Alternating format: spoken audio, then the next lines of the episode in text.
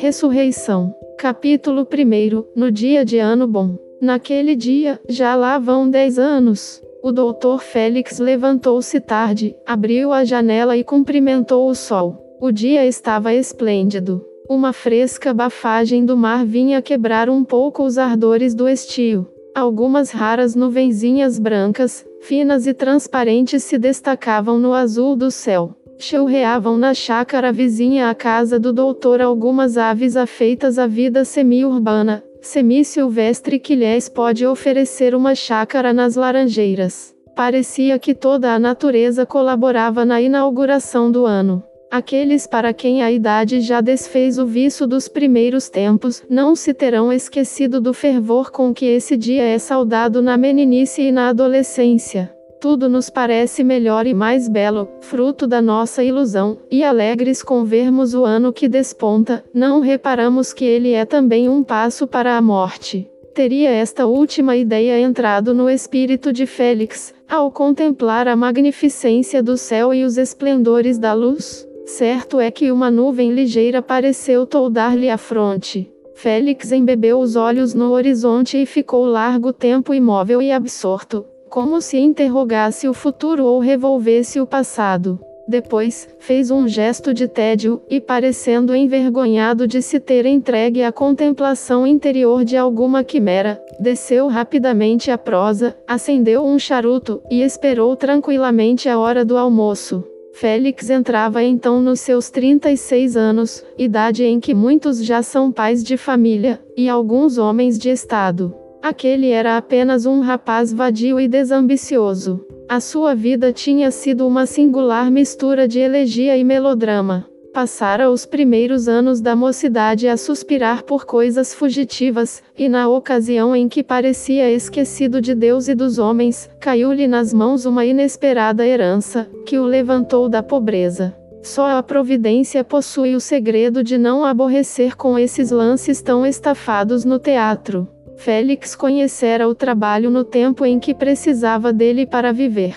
Mas desde que alcançou os meios de não pensar no dia seguinte, entregou-se corpo e alma à serenidade do repouso. Mas entenda-se que não era esse repouso aquela existência apática e vegetativa dos ânimos indolentes. Era, se assim me posso exprimir, um repouso ativo, composto de toda a espécie de ocupações elegantes e intelectuais que um homem na posição dele podia ter. Não direi que fosse bonito, na significação mais ampla da palavra, mas tinha as feições corretas, a presença simpática, e reunia a graça natural à apurada elegância com que vestia. A cor do rosto era um tanto pálida, a pele lisa e fina. A fisionomia era plácida e indiferente, mal alumiada por um olhar de ordinário frio, e não poucas vezes morto. Do seu caráter e espírito melhor se conhecerá lendo estas páginas, e a acompanhando o herói por entre as peripécias da singelíssima ação que empreendo narrar. Não se trata aqui de um caráter inteiriço, nem de um espírito lógico e igual a si mesmo. Trata-se de um homem complexo, incoerente e caprichoso, em quem se reuniam opostos elementos, qualidades exclusivas e defeitos inconciliáveis. Duas faces tinha o seu espírito, e conquanto formassem um só rosto, eram todavia diversas entre si, uma natural e espontânea, outra calculada e sistemática. Ambas, porém, se mesclavam de modo que era difícil discriminá-las e defini-las. Naquele homem feito de sinceridade e afetação tudo se confundia e baralhava. Um jornalista do tempo, seu amigo, costumava compará-la ao escudo de Aquiles, mescla de estanho e ouro, muito menos sólido, acrescentava ele. Aquele dia, aurora do ano, escolhera o nosso herói para o caso de seus velhos amores. Não eram velhos. Tinham apenas seis meses de idade e contudo iam acabar sem saudade nem pena, não só porque já lhe pesavam, como também porque Félix lera pouco antes um livro de Henri Murger, em que achara um personagem com o cestro destas catástrofes prematuras. A dama dos seus pensamentos, como diria um poeta, recebia assim um golpe moral e literário. Havia meia hora já que o doutor saíra da janela, quando lhe apareceu uma visita. Era um homem de 40 anos, vestido com certo apuro, gesto ao mesmo tempo familiar e grave, estouvado e discreto. Entre, SR. Viana, disse Félix quando o viu aparecer à porta da sala. Vem almoçar comigo, já sei. Esse é um dos três motivos da minha visita, respondeu Viana. Mas afirmou-lhe que é o último. Qual é o primeiro? O primeiro, disse o recém-chegado, é dar-lhe o cumprimento de bons anos. Folgo que lhe corra este tão feliz como o passado. O segundo motivo é entregar-lhe uma carta do coronel. Viana tirou uma cartinha da algibeira e entregou-a ao doutor, que a leu rapidamente. Creio que é um convite para o sarau de hoje? Perguntou Viana quando o viu dobrar a carta. É, transtorna-me um pouco, porque eu tensionava ir para a Tijuca. Não caia nessa, acudiu Viana. Eu era capaz de deixar todas as viagens do mundo só para não perder uma reunião do coronel. É um excelente homem e dá boas festas. Vai. Félix hesitou algum tempo. Olhe que eu venho incumbido de lhe destruir todas as objeções que fizer, disse Viana. Não faço nenhuma. O convite transtorna-me o programa. Mas, apesar disso, aceito. Ainda bem. Um moleque veio dar parte de que o almoço estava na mesa. Viana descalçou as luvas e acompanhou o anfitrião. Que novidades há? perguntou Félix sentando-se à mesa. Nada que me conste, respondeu Viana imitando o dono da casa. O Rio de Janeiro vai a pior. Sim, é verdade. Já não aparece um escândalo. Vivemos em completa abstinência, e chegou o reinado da virtude. Olhe, eu sinto a nostalgia da imoralidade. Viana era um homem essencialmente pacato com a mania de parecer libertino, mania que lhe resultava da frequência de alguns rapazes. Era casto por princípio e temperamento.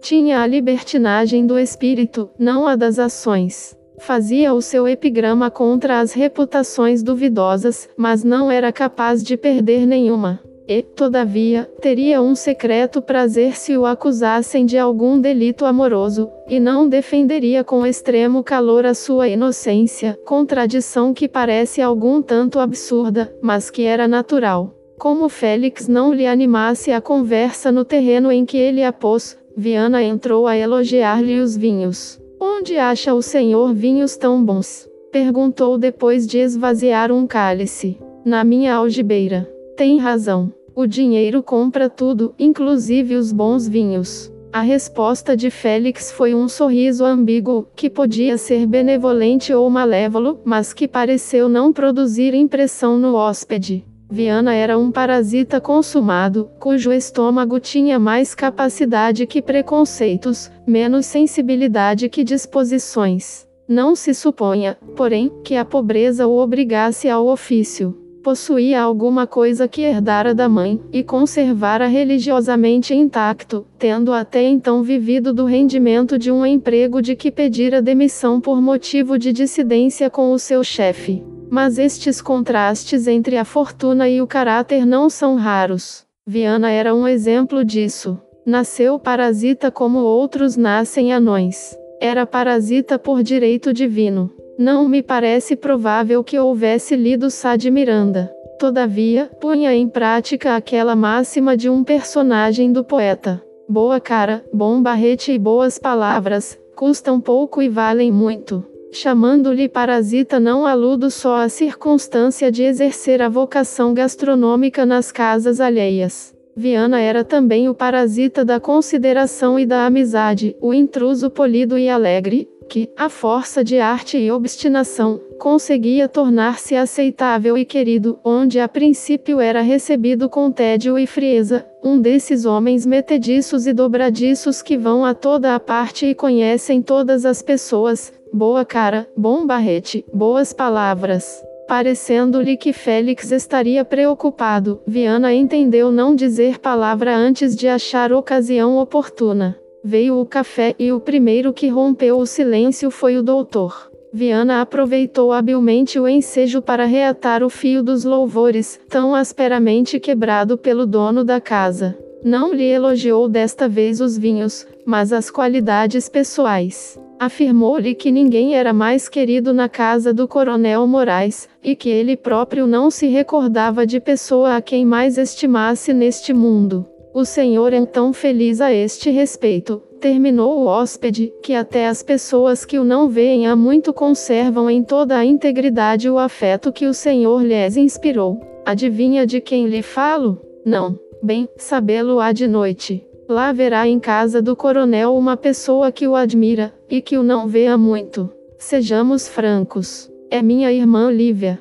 Admira-me isso, porque eu apenas a vi duas vezes. Não é possível, insistiu Viana. Lembra-me que eu mesmo os apresentei um ao outro. Se não me engano, foi em Dia da Glória, há dois anos. Eu descia o outeiro, continuou Félix, quando os encontrei. Estivemos parados cinco minutos. À noite encontramo-nos em um baile. Cumprimentamo-nos apenas e nada mais. Só isso, nada mais. Nesse caso, concluiu Viana, cuido que o senhor possui o segredo de fascinar as moças, só com cinco minutos de conversa e um cumprimento de sala. Minha irmã fala muito no senhor. Pelo menos depois que veio de Minas. Ah, ela esteve em Minas? Foi para lá há perto de dois anos, depois que lhe morreu o marido. Veio há oito dias. Sabe o que me propõe? Não. Uma viagem à Europa. E vão. Os desejos de Lívia são ordens para mim. Contudo, era talvez melhor que eu fosse só, porque uma senhora é sempre obstáculo aos desmandos de um pecador como eu. Não lhe parece? É então uma viagem de recreio? Perguntou Félix. Ou de romance? Lívia tem esse defeito capital. É romanesca. Traz a cabeça cheia de caraminholas, fruto naturalmente da solidão em que viveu nestes dois anos e dos livros que há de ter lido. Faz pena porque é boa alma. Vejo que tem todas as condições necessárias a um poeta, observou o doutor. Lembra-me que era bonita. Oh, a esse respeito a viuvez foi para ela uma renovação. Era bonita quando o senhor a viu. Hoje está fascinante. Há ocasiões em que eu sinto ser irmão dela. Tenho ímpetos de a adorar de joelhos. Com franqueza, assusta-me. Leve sorriso encrespou os lábios de Félix, enquanto Viana prosseguia o panegírico da irmã, com um entusiasmo que podia ser sincero e interessado ao mesmo tempo. Ao fim de um quarto de hora levantou-se este para sair. Até a noite, disse, apertando a mão do dono da casa. Até a noite. Félix ficou só. Que mulher será essa? perguntou a si mesmo, tão bela que mete medo, tão fantasiosa que causa lástima.